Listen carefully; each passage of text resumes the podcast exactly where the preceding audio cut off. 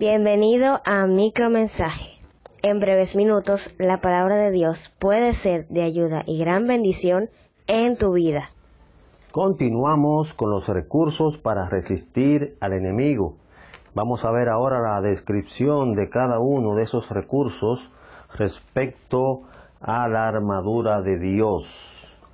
Conociendo que la vida cristiana en parte se asemeja a una guerra en la que el principal enemigo es Satanás, Pablo exhorta a que nos apoyemos en el Señor y en su fuerza poderosa. En sentido figurado, describe cada pieza de vestir importante del uniforme de un soldado de la época antigua para equiparlos con los recursos que Dios suple a cada uno de sus hijos. Así vemos cómo podemos usarlos para batallar contra todo el ejército enemigo. La primera pieza es el cinturón para usarlo como verdad. El diablo lucha con mentiras, pero los creyentes tienen la verdad de Dios. Debemos usar la justicia como coraza. La coraza es la parte que cubre el torso del soldado eso incluye el corazón, una parte sensible que el diablo ataca frecuentemente porque de allí nacen los deseos. El corazón del creyente está cubierto con la justicia de Dios. El calzado para usarlo como disposición de predicar el Evangelio. Solo así podemos llevar a otros a encontrar la paz que solo Cristo puede dar y eso el enemigo quiere evitarlo usar la fe como escudo.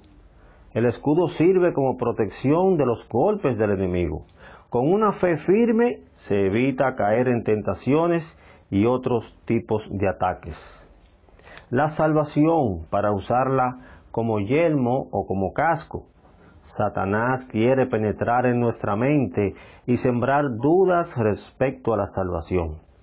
La obra redentora de Cristo fue efectuada una sola vez y para siempre. Siendo rescatados y estando en las manos de Cristo, el diablo no puede hacer nada efectivo contra el creyente.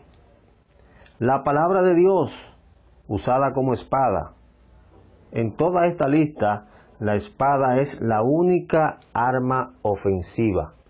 El cristiano no solo debe estar a la defensiva, siempre debe tomar la palabra de Dios y combatir a la ofensiva.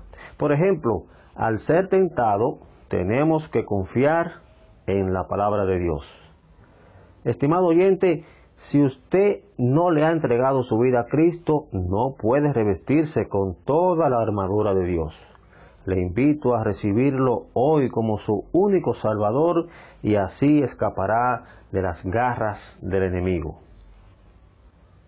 Si necesita saber más acerca de esto, escríbanos al correo electrónico micromensaje.hotmail.com y con ayuda de Dios le contestaremos.